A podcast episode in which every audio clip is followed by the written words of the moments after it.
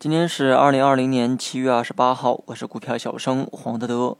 正如昨天所讲哈，如果大盘呢能先做出回撤再去反弹，我认为啊是相对舒服的一种走势，甚至呢可以根据实际情况去补仓博反弹。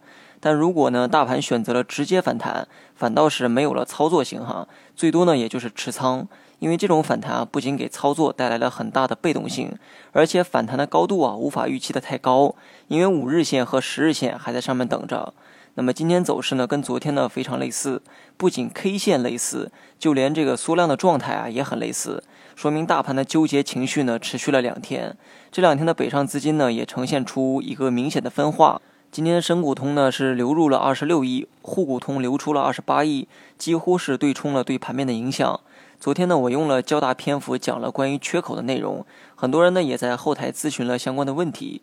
其实啊，关于缺口呢，我以前啊就表达过自己的想法，缺口并不一定就得回补，只是多数人啊形成了这种意识，所以说很多时候会出现缺口回补的情形。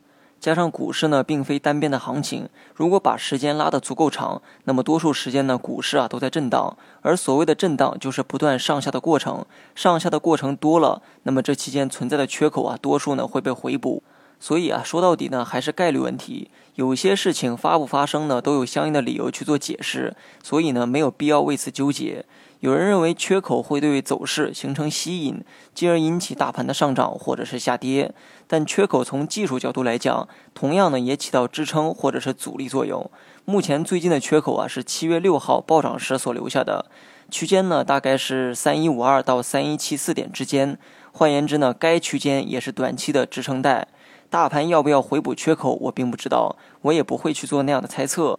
我只需要用技术语言理解三一五二到三一七四的区间为支撑带即可。接下来呢，只需要找到短期压力位，就能大致了解大盘的波动区间。知道大致的波动区间，我就能给风险做一个评估。评估目前的位置啊，有没有风险？风险是不是我目前的仓位所能承受的？虽然最终的结果啊，谁也说不准，但是对市场波动呢，有了大致的了解，炒股呢就多了一份笃定，少了一份慌张。下方的支撑带上文呢已经讲过了，至于上方的压力带就是十日线附近。大盘从三四五八点回调到今天形成的趋势啊很明显，那么我也把趋势线画在了图片上，你也可以在下方的文稿中查看。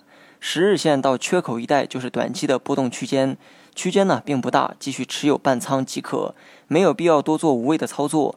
我始终呢按照最初的规划持仓五成，至于最后是补仓还是进一步减仓，需要观察大盘在区间内的一个表现。如果有相应的操作信号出现，那么我也会在第一时间和大家分享。